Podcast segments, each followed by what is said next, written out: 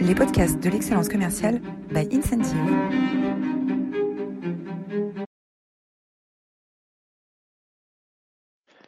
Bonjour à tous, bienvenue dans cette nouvelle édition des Masterclass de l'excellence commerciale. Je suis ravi de vous retrouver et d'accueillir aujourd'hui Stéphane Damota, Chief Sales Officer chez Cégide. Bonjour Stéphane.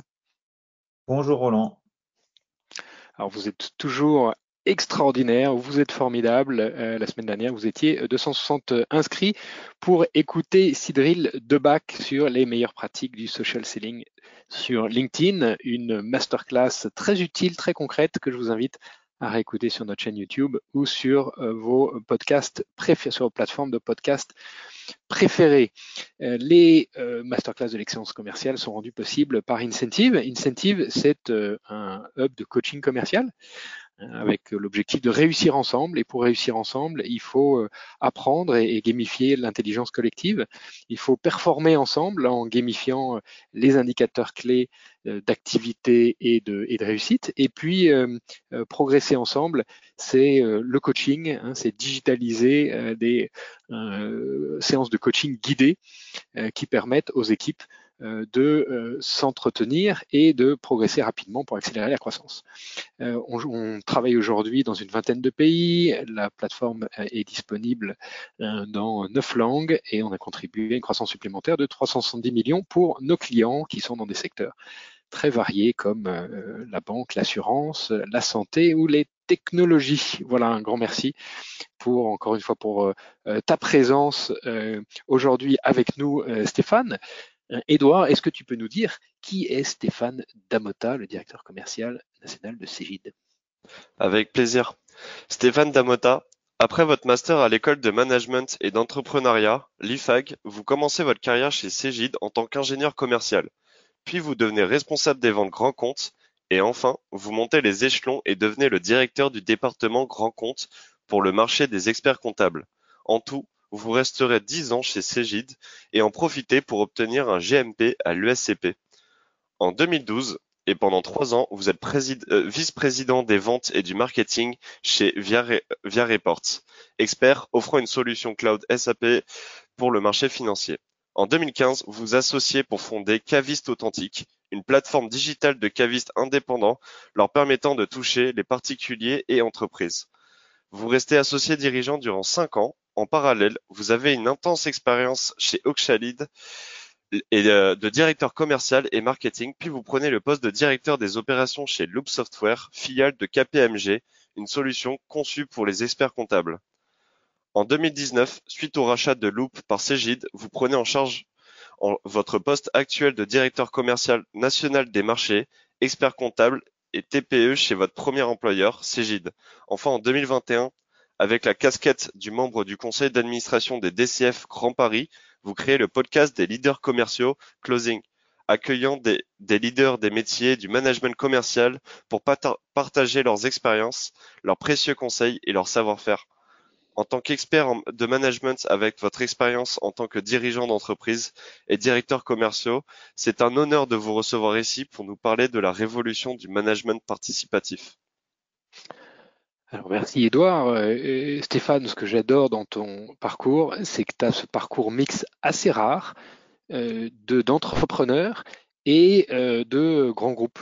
Hein, et, tu as finalement jonglé avec, euh, avec ces, deux expériences, ce qui rend ton, ton témoignage particulièrement intéressant quand on parle de révolution euh, du management. Hein, aujourd'hui, euh, McKinsey sort une, étude l'année dernière, 40% des collaborateurs aux États-Unis envisagent de quitter leur entreprise dans les six prochains mois. 40% des collaborateurs envisagent de quitter leur entreprise dans les six prochains mois. Alors c'est une vague euh, qu'ils ont appelée The Big Quit. elle, elle, va probablement, et elle a déjà commencé à arriver en Europe avec de la tension sur certains marchés, notamment le marché des commerciaux qu'on connaît bien. Euh, face à cette vague, les entreprises ont besoin de réinventer leur mode de management et c'est vraiment le sujet d'aujourd'hui. Dans ton expérience, qu'est-ce qui a marqué, quel est le moment qui a marqué la rupture euh, de, style, d'approche managériale? Eh bien, pour moi, j'ai un. merci Edouard pour cette présentation. C'est toujours un, peu particulier de d'écouter son, son track record raconté par quelqu'un d'autre. Mais merci, c'était très bien fait. Et donc dans ce, dans cette, dans mon expérience qui a vraiment marqué un avant et un après, c'est mon expérience chez chez Oxalide.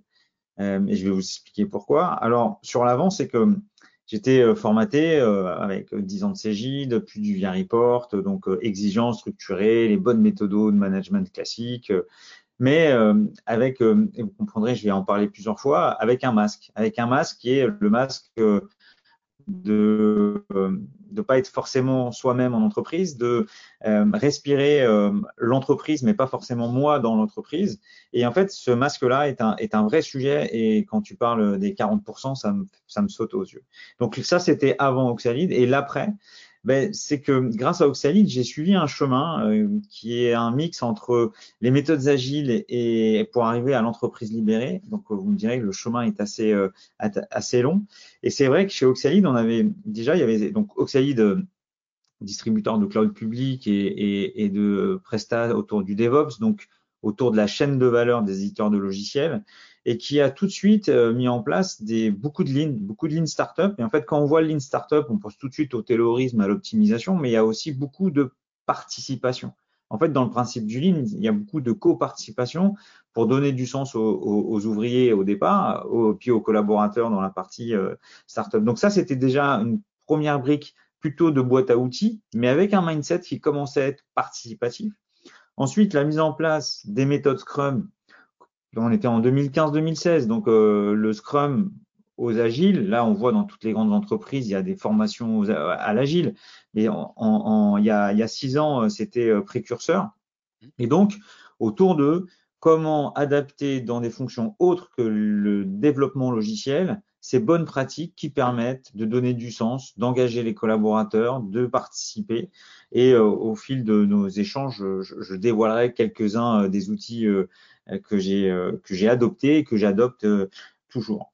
Donc Vas-y, pardon. As Alors, tu nous parles de deux concepts intéressants qui font beaucoup rêver. On a lu beaucoup d'articles dessus. Il y a d'un côté les méthodes agiles et de l'autre l'entreprise libérée. Ces deux concepts assez différents. Est-ce qu'on peut commencer peut-être par l'entreprise libérée? Pour toi, c'est quoi une entreprise libérée? Alors, euh, lorsqu'on a transformé la centaine de collaborateurs en entreprise libérée, euh, ça a été euh, assez un, gros choc. Et donc, moi, j'aime expliquer l'entreprise libérée sur ces trois fondamentaux. Le premier, c'est l'autogouvernance, c'est le mécanisme de coordination des collaborateurs pour faire fonctionner cet être qui est l'entreprise. Et, euh, et l'exemple qu'on donne tout le temps, c'est que lorsqu'on voit euh, dans, dans, sur une piste de décollage d'aéroport des oiseaux partir, des centaines et des centaines d'oiseaux partir en même temps, tellement bien alignés, et en fait, il n'y a pas de, a pas de chef. C'est la coordination du, du, du, du, groupe qui fait la qualité de, de l'exécution. Donc ça, c'est le premier pilier, c'est euh, l'autogouvernance et de, dans l'autogouvernance, il y a la sollicitation des avis et il y a énormément de, de, coachs pour pouvoir permettre cette autogouvernance. On ne peut pas euh, casser les, les, les, strates managériales sans avoir du coaching et une définition des process euh, euh, extrêmement rigides. Le deuxième, c'est la plénitude, ce que j'ai appelé le masque, c'est-à-dire être soi-même en entreprise. Et si euh, on doit aller chercher son gamin ou si parce qu'on a un rendez-vous médical, c'est pas la peine de dire que euh, on a un rendez-vous ou euh, faire semblant d'être content ou satisfait si on n'est pas satisfait. Il n'y a pas de compromis dans, dans, dans, dans, dans le, le fait d'être soi-même en entreprise. Et le troisième, c'est vraiment la raison d'être évolutive de l'entreprise. C'est ce qu'on dit tout le temps, donner du sens. C'est que l'entreprise doit être un endroit dans lequel à la fois on se sent bien, à la fois on est motivé et à la fois on veut faire progresser. Et d'ailleurs, euh, dans les dans les vraiment les ceintures noires de l'entreprise libérée, quand tu fais un meeting, il y a une place vide, euh, une chaise vide, et cette chaise vide, c'est l'entreprise. C'est-à-dire qu'à chaque fois qu'on prend des décisions, faut que l'entreprise, faut que ça apporte à l'entreprise et pas juste euh, aux individus. Donc ça, c'est les trois fondamentaux de l'entreprise libérée. Après, il y a aussi le sujet des, des couleurs. Et moi, j'ai un bouquin que j'adore et qui nous a beaucoup inspiré, c'est Reinventing Organization de Frédéric Laloux, où on parle du management rouge, jusqu'à l'opale, le rouge étant les mafias, l'ambre l'armée, l'orange la méritocratie, le vert l'associatif et l'opale c'est justement l'entreprise libérée avec ses trois piliers de, autour de, de l'autogouvernance, de la plénitude et, et, et, du sens. Donc, qu'est-ce qui a changé dans ton quotidien chez Oxalide? Qu'est-ce qui a changé dans ton quotidien en tant que manager? changé? Alors, avant de le changer, il y a déjà eu un temps de latence assez important parce qu'on ne transforme pas ça comme ça. Et, et là-dessus, donc c'est passé par le par le comité de direction. On a dû être embarqué et on a tous lu ce bouquin, on l'a tous intégré. Et puis à ce moment-là, tu as une petite voix. Tu as une petite voix qui te dit Mais c'est pas possible. Tu es Dirco et Market, euh, tu as une vingtaine de sales. Euh, du jour au lendemain, euh, tu plus leur manager, tu es leur coach. C'est pas possible. Le forecast, l'exigence dans l'exécution, comment ça va se passer quoi. Donc il y a eu un vrai travail là-dessus. Ensuite, on a travaillé sur les managers. Et sur les managers, il y a un truc qui est, il y a un, vous pouvez taper ça sur Google, c'est David Marquet qui était un capitaine de, de sous-marin qui a, pour prendre un sous-marin en, main, il faut à peu près un an d'études très précises de la spécificité du sous-marin euh, nucléaire. Et quatre jours avant son affectation, en fait, euh, on lui donne un autre sous-marin. Et tout de suite, il enclenche en disant, si je suis sur mon mode managérial leader exécution, ça ne marchera pas parce que je ne connais pas la machine. Et donc c'est là où il a lancé un, un management 3.0, libéré, participatif, on l'appelle comme on veut, pour donner le contrôle à ses, euh, à ses équipiers, alors qu'avant, il y avait plus de sept étages pour valider une décision. Il avait gardé qu'une seule décision, c'était le fait de pouvoir ou pas envoyer le missile nucléaire. Mais tout le reste, c'était exécuté. Pour ça, il faut être clair dans ses intentions. Il faut forcément faire monter en compétence en permanence les équipiers. Et il faut avoir le courage de résister, ce que moi j'appelle la petite voix parce que à plein d'étapes de cette transformation, tu as envie d'arrêter. Donc, premier niveau, embarquer le, le, codir. Deuxième niveau, les managers, qui ne seront plus managers, mais qui vont sûrement être des coachs ou des leaders. Et ensuite, il faut embarquer euh, euh, les équipiers. Et par rapport à ta question, le fait d'avoir distillé le Lean Startup, les méthodes agiles, le participatif, c'est un terreau hyper favorable pour passer à l'étape d'après. Alors, lorsque tu prends la direction des opérations de, Loop, donc une, start-up, qu'est-ce que tu gardes de ton expérience Oxalide et qu'est-ce que tu transmets à, tes nouvelles équipes chez Loop? Euh, C'était à la fois plus simple parce que c'était une page blanche. On a créé cette filiale, euh, filiale du, de KPMG, mais à la fois avec euh, quand même, on était dans les, dans les locaux de KPMG avec une structure mature de 10 000 collaborateurs et avec une, une organisation euh, plutôt, euh, plutôt en silo. Euh, et donc de là, je suis parti plutôt sur un mode que moi j'appelle hybride, en prenant le meilleur des recettes, c'est-à-dire les, toute la boîte à outils agile, euh, le fait de créer des, euh, des squads. Alors là, c'est le modèle Spotify, c'est pareil, c'est hyper connu sur en fin 2000 avec les tribus, les squads, les chapters, où on peut mettre en place euh, la, la, une cohésion par équipe pour responsabiliser les gens et que les équipiers puissent se driver euh, ensemble. Donc ça, ça a été quelque chose que j'ai tout de suite gardé et tout en gardant cette exigence dans la montée en compétence des, euh, des collaborateurs, parce qu'il faut absolument, et surtout dans une phase de start-up, avoir ce que moi j'appelle des ninjas, euh, vraiment des, commerciaux hyper percutants, avec cette culture du chiffre. Et c'est surtout le résultat, c'est la plénitude, c'est le fait d'embarquer tout le monde, de sentir cette énergie où tout le monde a envie d'aller de l'avant. Et, et, ça, je pense que c'est le, le, meilleur des résultats qu'on puisse qu'on puisse euh, demander et cette posture de coach. Parce que sur Oxalide, les anciens managers, les directeurs sont tous devenus des coachs garants des processus, mais qui coachaient et qui ne voilà. Et ça, c'est une vraie, euh, c'est une vraie, une vraie différence. Finalement, la mise en place de processus euh, décrits précisément permet aux managers de s'extraire du quoi faire, puisque le quoi faire, il est déjà décrit dans euh, le processus, inscrit euh, euh, dans les, tables de loi de l'entreprise, et, ça libère le manager pour devenir un coach sur le comment faire et comment s'améliorer, c'est ça? Exactement, c'est-à-dire que c'est à la fois un transmetteur en permanence qui doit faire augmenter le niveau d'exigence à chaque étape, mais à la fois le fait qu'il soit participatif en permanence, même lui, il apprend. Moi, j'ai un outil, on en parlera tout à l'heure, qui s'appelle le dojo. Sur le dojo, on vient avec une problématique. En tant que sensei, je montre la, façon, donc moi, j'estime que la prise est, la, meilleure. Et ensuite, les, élèves, entre guillemets, font aussi des, leur interprétation et se lancent. Et, et quelqu'un prend en note tous les, toutes les interactions. Et à la fin de chaque dojo, même ma prise, que j'estime une prise de ceinture noire deuxième dan, eh ben, elle continue à progresser grâce à l'impact des, des, collaborateurs, des enfin j'aime pas ce mot-là, des équipiers, des, euh, des, managers et à eux-mêmes. Euh, et quand tout le monde est d'accord, quand c'est collectif, quand je parlais de sollicitation d'avis, euh, la prise elle est beaucoup plus puissante. Alors, euh, tu nous parles de dojo, tu nous parles de, euh, euh, de sensei, de senpai. Est-ce que tu peux nous dire un peu plus ce que c'est que la méthode agile appliquée au business et notamment le dojo?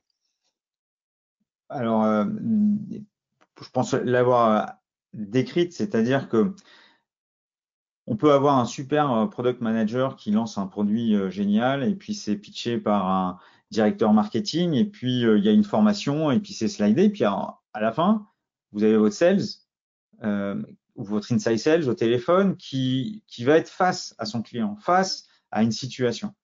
Et pour pouvoir être euh, sûr de la bonne exécution, le dojo est un outil qui permet d'industrialiser, de, niveler, mais aussi de partager les bonnes pratiques. Donc le principe, c'est de venir avec une, voilà, euh, la nouvelle story, euh, lorsqu'on rentre en rendez-vous, qu'on raconte la story type euh, Challenger Sales à un client, comment on, a, on la délivre. Donc, le sensei peut la délivrer en premier, ou c'est un élève qui la, qui, qui, la, qui la livre.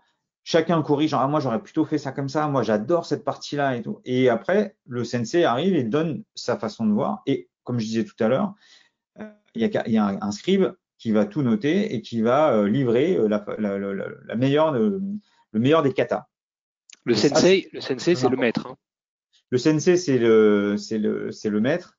Euh, voilà. Après, on joue avec le wording des, des, des, du, du, du, sport de combat, mais euh, l'essentiel, c'est de, euh, de pouvoir partager les bonnes pratiques et de les mettre en application. Et souvent, le sensei peut aussi faire semblant d'être le client, mais je parle d'un pitch euh, sur la story, mais ça peut être euh, un renfort d'argumentation, euh, l'arrivée d'un concurrent sur le marché et comment rebondir face à, un client qui parle d'un concurrent. Ça peut être l'école de, prospection dans le dur. Enfin, on peut mettre tous les sujets dedans. Et moi, j'ai des donc mes managers qui utilisent cet outil, soit une fois par semaine, tous les 15 jours, tous les mois, ça dépend. Comme je vous l'ai indiqué, euh, ils font aussi, entre guillemets, euh, comme ils le sentent sur ces euh, thématiques. Mais ça, ça a bien pris. D'ailleurs, on pourra parler de CJ après si tu veux. donc Dojo, Kata, Randori. tu peux nous dire Kata et Randori, quels sont les concepts et comment tu les utilises? Mais en fait, c'est le même. C'est-à-dire que le Dojo, c'est l'univers. Et après, le Kata, c'est le sujet. Et le Randori, c'est quand tu le mets normalement c'est le combat euh, quand tu fais quand tu, tu, te fais optimiser par euh, ça ça vient du logiciel aussi hein. c'est à dire que normalement au début c'était des euh, développeurs qui avaient soit des problèmes soit des super découvertes et qui voulaient le faire partager par avec avec leur père. Alors tu as parlé de plénitude de baisser les masques. Quel a été le résultat chez Loop de cette nouvelle attitude? Ah ben, des gains en productivité, des, euh, en, un mindset d'acquisition de marché, euh, une, une, envie de participer sur l'ensemble, le fait de décloisonner. Non, moi je suis, je suis pas au support, je suis au business, donc c'est pas mes affaires. Tout le monde est au courant de tout, tout le monde a envie de bien faire, d'apporter de la valeur au produit. Donc ça, c'est vraiment pour moi un, un des, euh, un, un, des résultats. Après, on a été racheté par Cégide assez rapidement, euh, donc cette expérience a duré euh, près de près de trois ans pour moi, deux trois ans. Donc euh, j'avais parlé du fait de garder les collaborateurs, mais c'est un peu trop facile de dire sur deux ans. Il fallait peut-être le projeter sur un peu plus pour voir si euh, j'aurais amélioré le taux de 40% que tu as évoqué en introduction. après, tu bascules dans une société mature que tu connais très bien, pour qui tu as travaillé pendant dix ans. C'est une société qui a une trentaine d'années. Euh, comment se passe l'atterrissage et comment tu retrouves tes anciens collègues avec toute cette expérience cumulée chez Oxalide et chez Loop? Écoute, euh, j'étais un peu inquiet au départ, j'avoue, quand je suis arrivé chez CJ, donc euh, très pyramidal. beaucoup de rituels sur la partie forecast, exigence dans, dans les chiffres, beaucoup de rituels sur la partie RH. En revanche, euh, beaucoup moins de rituels sur euh, l'amélioration continue, sur euh, la co-construction, sur ces sujets-là. Donc, j'ai tout de suite, j'ai essayé dans un contexte, donc moi je gère une centaine de sales avec des managers et, des pré-sales, et, donc bah, j'ai commencé avec mon équipe managériale très expérimentée, avec un, des track records assez, assez importants. Et donc, euh, première mission, ça a été de les convaincre sur le changement de la façon de manager, de la façon d'intégrer euh, des rituels. Et c'est là où le rituel participatif, euh, les stand-up meetings, les, j'ai parlé des dojos, mais aussi des choses pour faire tomber les masques. Et pour ça, il y a des outils qui sont assez sympas, comme, le, comme la personal map, euh, qui est un outil qui, est, qui, permet de connaître et de trouver des accointances entre, entre les gens. Donc là, juste, euh, je vois que tu l'affiches, c'est quoi la personal map? Vous faites un meeting et euh, en icebreaker, par exemple, vous prenez une feuille, vous mettez le prénom, votre prénom, et vous faites une mind map avec école, euh, études, sport, euh, passion, euh, et à chaque fois vous, bah, vous remontez. J'ai fait tel sport, j'étais karatéka, bon, et puis vous remontez sur les écoles. Une fois que vous avez fait cette map au bout de 7, 8, 10 minutes, c'est personnel. Hein. chacun fait sa propre carte. Chacun fait dans son coin. Et à partir de là, euh, donc c'est pas plus petite équipe, vous partagez avec votre votre collègue, votre équipier, peu importe, et vous lui demandez de euh, de commenter cette carte.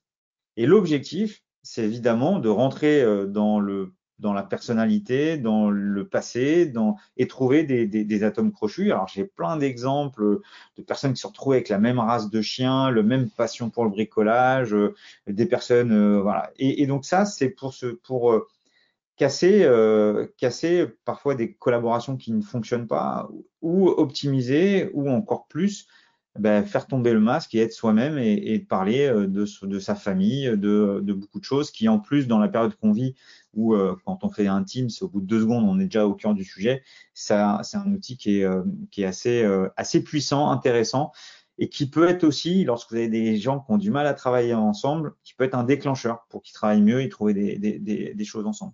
Donc ça, c'est qu'un outil. ça se fait forcément en présentiel, ça? Alors non, tu peux le faire en distanciel tu peux le faire en distanciel. Euh, c'est plus difficile. Euh, mais euh, donc je conseille un site qui s'appelle Management 3.0 euh, sur lequel vous trouvez euh, à la fois la personal map et un peu de un peu de learning pour savoir comment l'utiliser.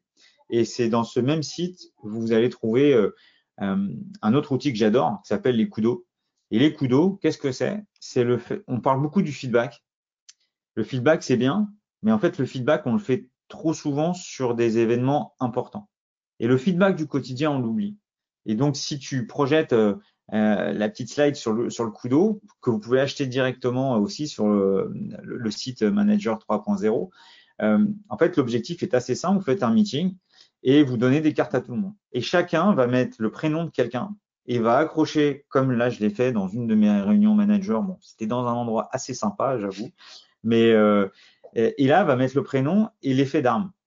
Bravo, je suis fier, merci.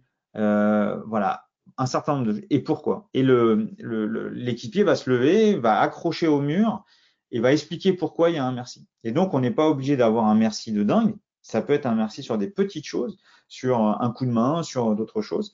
Et c'est encore quelque chose de participatif parce que ça pousse à la cohésion, ça met en, en, en lumière les gens qui sont euh, participatif, coopératif, puisque celui qui a pas de carte, il y a un problème dans l'équipe.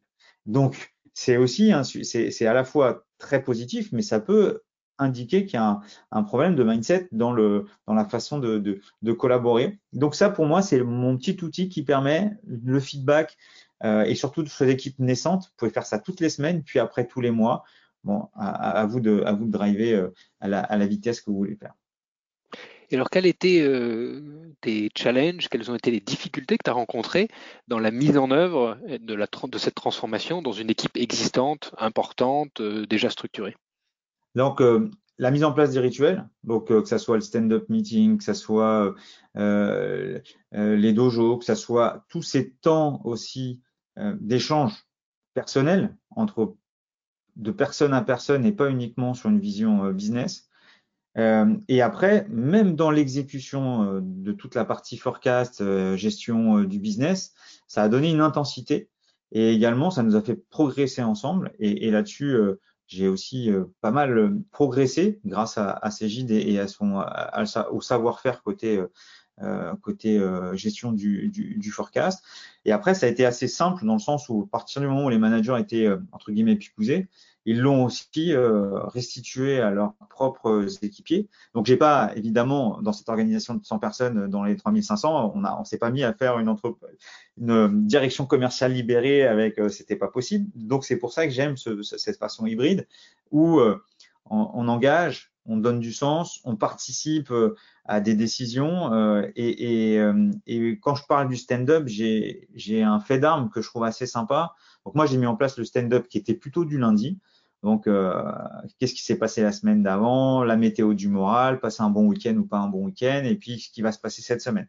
Ce qui se passe dans les métiers du dev pour ça, pour être au plus proche entre les différents métiers. Bon, tu sais très bien en tant qu'éditeur de quoi je, veux parler. Et puis, c'est arrivé le premier confinement. Et au premier confinement, euh, les managers me disent, mais Stéphane, en fait, on devrait le faire tous les jours pendant, euh, donc on est au mois de mars ou avril, je me rappelle plus, 2020, euh, avril, et, euh, et, on le fait tous les jours pendant le confinement. Le confinement s'arrête. Je dis bon bah on revient parce que c'est donc on s'appelle tous les matins à 8h30, on est neuf sur la sur le Teams. Et depuis, on l'a jamais arrêté. Et depuis, on est tous les jours en train de parler euh, d'amélioration, du business, des collaborateurs, de comment faire avancer. Et, on a une vraie team comme ça et on se dit les choses. Et dès que moi j'ai une idée, je leur demande leur avis, eux pareil. Et quand on décide ensemble que c'est la bonne idée, il n'y a plus de machine arrière. Donc il y a le temps de la réflexion, il y a le temps de l'exécution. Et à partir du moment où on a décidé ensemble, l'exécution est dix mille fois plus puissante que si vous arrivez avec un, un sujet que vous avez euh, posé, euh, posé. Voilà. Euh, alors concrètement, 8h30, les gens sont au bureau, ils sont chez eux, ils sont en voyage. Euh, on a avec des clients et même nous euh, chez Incentive, euh, c'est stand-up, mais 8h30, comment tu arrives à coordonner les, exigences des uns et des autres? Écoute, c'est un peu incroyable parce que on doit être à aller un taux de présence à 95% tous les matins. Tout le monde aime ça, moi le premier. Ça a même eu des incidences perso parce que je peux plus déposer ma fille à 8h30 à l'école ou quand donc c'est un effort mais c'est tellement riche c'est tellement riche que on est là et, personne n'est obligé. Je veux dire, si tu peux pas, tu peux pas. Si tu veux pas, tu ne veux pas. C'est pas grave, puisque l'objectif c'est d'échanger. Voilà pour pour cette partie-là. Et, et si j'avais dit autre chose à dire aussi, c'est que j'ai vu la transformation en, coach. C'est-à-dire qu'eux-mêmes se sont transformés en coach. Et, et, et, on a tous un problème, notamment chez les managers sales, c'est de faire mieux, plus vite que c'est que, leur, euh, que, que, nos sales.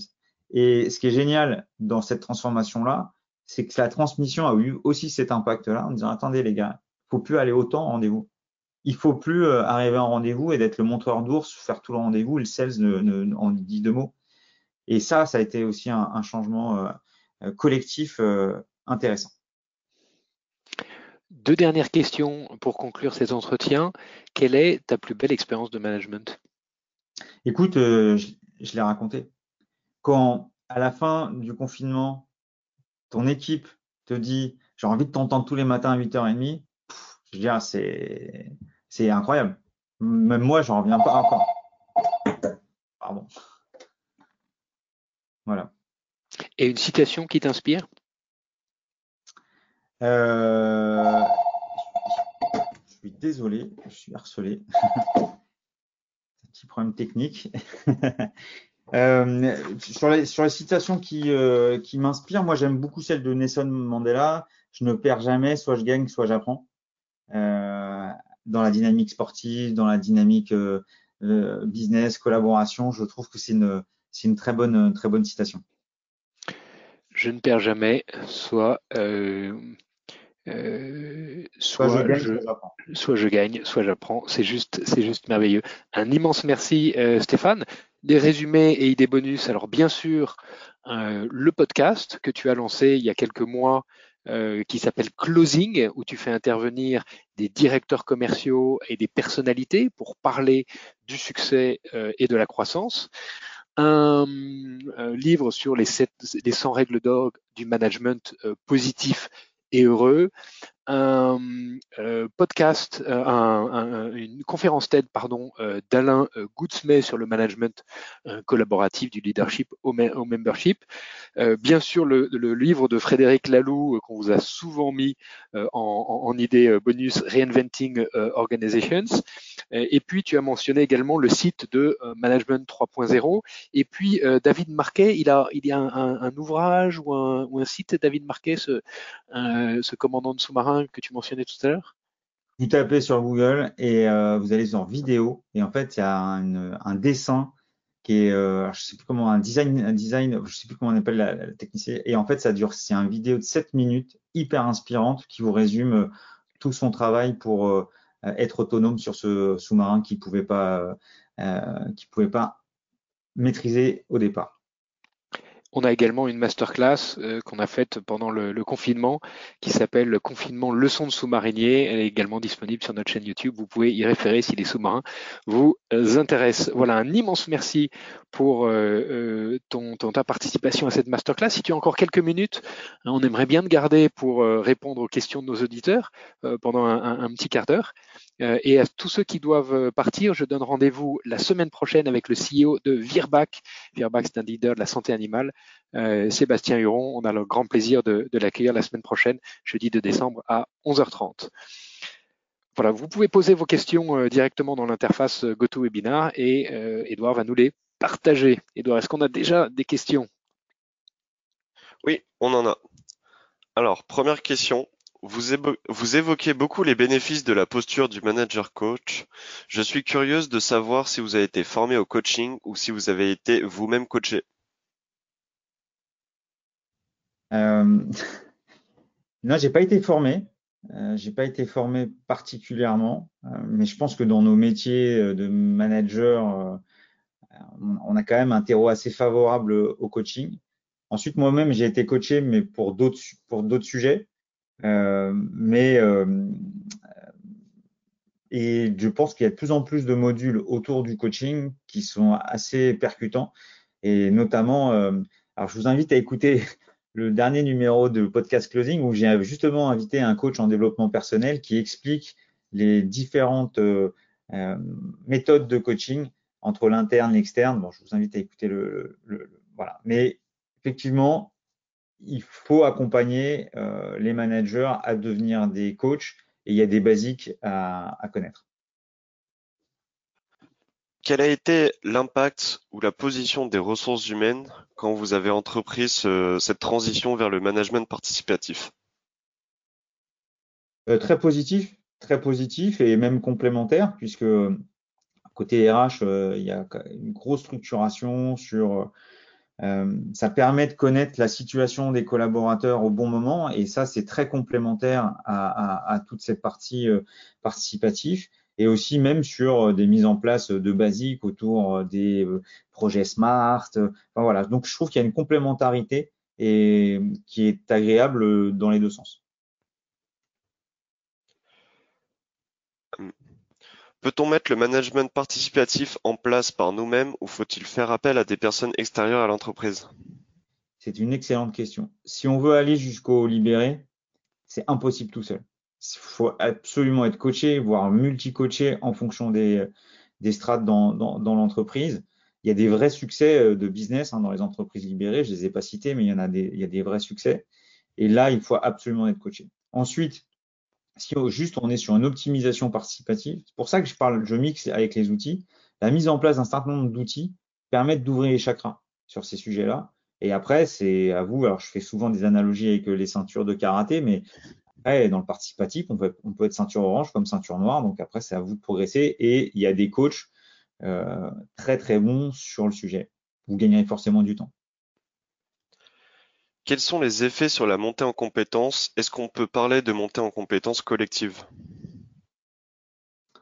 Évidemment, évidemment. C'est, c'est, euh, ça, ça, ça level vers le haut.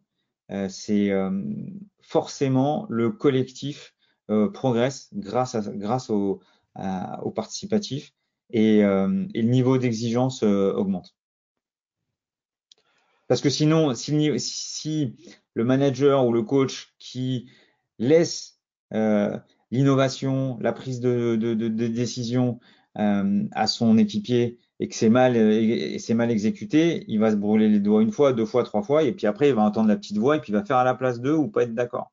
Donc il faut absolument avoir des équipiers de bon niveau pour continuer euh, et que les managers continuent à être dans le délégatif.